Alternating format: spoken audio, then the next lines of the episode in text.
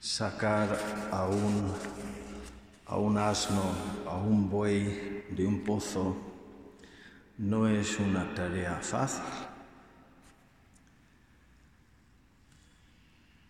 Incluso hoy en día, teniendo un tractor, sería un poco complicado pero en aquel entonces, cuando no tenían tractores ni nada parecido, pues estás hablando de fácilmente cuatro o cinco hombres con cuerdas, con mucho esfuerzo, mucho trabajo, mucho sudor, en sábado, el día del Señor, y sin embargo no pasa nada. Pero se indignan cuando se trata o muestran una indiferencia pseudo religiosa, imaginaos, cuando se trata de un ser humano. Cuando se da más importancia a los animales que a los seres humanos, es señal de una civilización deshumanizada que está al borde del colapso, digo yo. Y es la situación nuestra en la que se habla más de los osos polares que de los niños indefensos. Las ballenas que, que acaban Mm, naufragadas, no sé cómo decirlo, en las playas, cuánto esfuerzo con barcos, con helicópteros y, cosas de ese estilo. Y sin embargo, eh, la industria del aborto, tantas vidas, la mayoría de niños negros, y ni una palabra y esta confusión es que es peor que confusiones, el mundo al revés, todo patas arriba, los animales por encima de los niños. Tanto en el mundo como en la iglesia. Nos acercamos ahora a, las elecciones en Estados Unidos, quedan pocos días y está en juego la elección o no del presidente más provida, más provida en la historia moderna de Estados Unidos. Y hay pruebas objetivas, eso no es un eslogan ni, un, ni una opinión, es que hay, hay datos, hay hechos, hay cosas que ha hecho no le vamos a canonizar, pero decirle que es el presidente más provida en la historia del mundo occidental, dejando al lado algún país, un, un par de países, pues yo creo que sí se puede decir. Y sin embargo, ¿cuántos obispos han levantado la voz?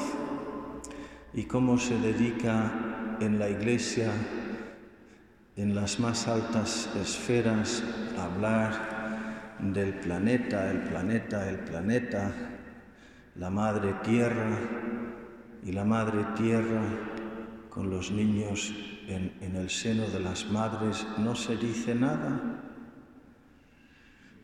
Estamos viviendo, como digo, en una situación de una precariedad alarmante, de una confusión extrema como digo, en el mundo y fuera del mundo. O sea, en el mundo y en la iglesia. En la iglesia y fuera de la iglesia. Y en medio de todo esto, nosotros qué? Tantas cosas más que podría decir. Ya conocéis la situación.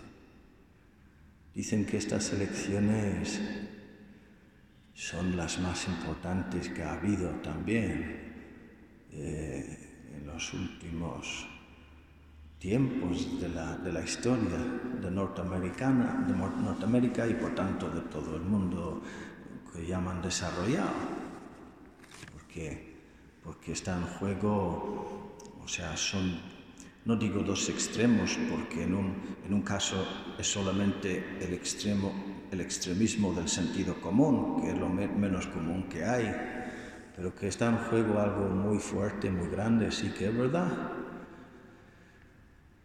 Y como digo, en medio de esto, nosotros qué?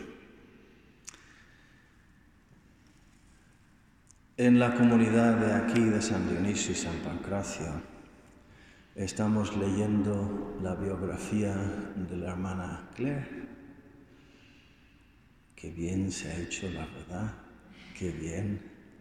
Estamos ya ah, en la página 120 de unos 430 páginas, o sea, más de una cuarta parte y, y no, no pierde el ritmo en ningún momento simpatía y riqueza y profundidad a la misma vez. Y ayer, anoche en la cena, en un momento dado, el hermano Brian se ha quedado tan impresionado que rompió el silencio, bajando la cabeza y diciendo,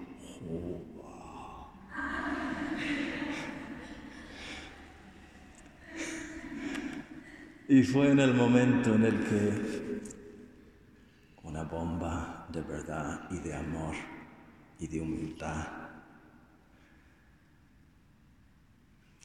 En el, el momento en el que se cuenta como en una reunión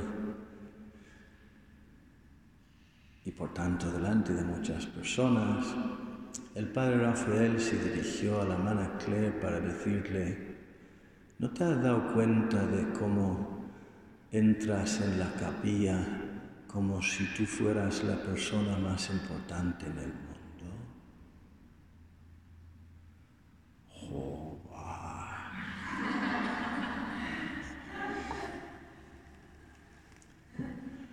Pues en la capilla la persona más importante en el mundo está ahí, pero no soy yo es Jesucristo.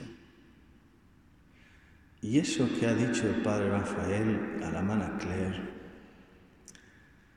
¿no vale también para mí? Que a veces entro en la capilla y salgo de la capilla como si fuera yo la persona más importante en el mundo. Como a mí no me han dado clases de teatro enseñándome a levantar la cabeza en un plan chulo diciendo soy el mejor, pues es más difícil pillarme, porque no es tan visible, tan teatrero, tan obvio, pero, pero, por dentro. Yo creo que sí, que vale para todos. En la primera lectura nos ha hablado San Pablo desde la cárcel y desde las cadenas, pero el espíritu ni encarcelado ni encadenado. Como un buen padre, San Pablo nos anima a buscar la madurez, a buscar el crecimiento, a buscar la plenitud Doy gracias a mi Dios cada vez que os recuerdo. Fijaos, está en la cárcel y en cadenas. Siempre que rezo por vosotros lo hago con gran alegría. Colaboradores míos en la obra del Evangelio. Esta es nuestra confianza, que el que ha inaugurado entre vosotros esta buena obra la llevará adelante hasta el día de Cristo Jesús. Esto que siento por vosotros está plenamente justificado, os llevo en el corazón, tanto en la prisión como en, la defensa, en mi defensa y prueba del Evangelio compartís mi gracia. Y esta es mi oración, que vuestro amor siga creciendo más y más. O sea, que hagamos ese éxodo de la mente y del corazón, saliendo de nosotros mismos, buscando en la oración y como consecuencia en el día, en el día entero la gloria de Dios y la salvación de nuestras hermanas. Somos pocos y por eso urge más aún que nos olvidemos de nosotros mismos, que nos demos cuenta de que yo no soy la persona más importante en el mundo, que no estemos dando vueltas a lo tonto de dentro, a nosotros mismos que abramos la mente y el corazón a esta situación tan tremenda que estamos viviendo, que vuestro amor siga creciendo más y más en penetración, en sensibilidad. Así llegaréis al día de Cristo limpios y irreprochables, cargados de frutos de justicia, habiendo dado a luz a muchos hijos siendo madres y padres de una descendencia numerosa por medio de Cristo Jesús, para gloria y alabanza de Dios. Que así sea.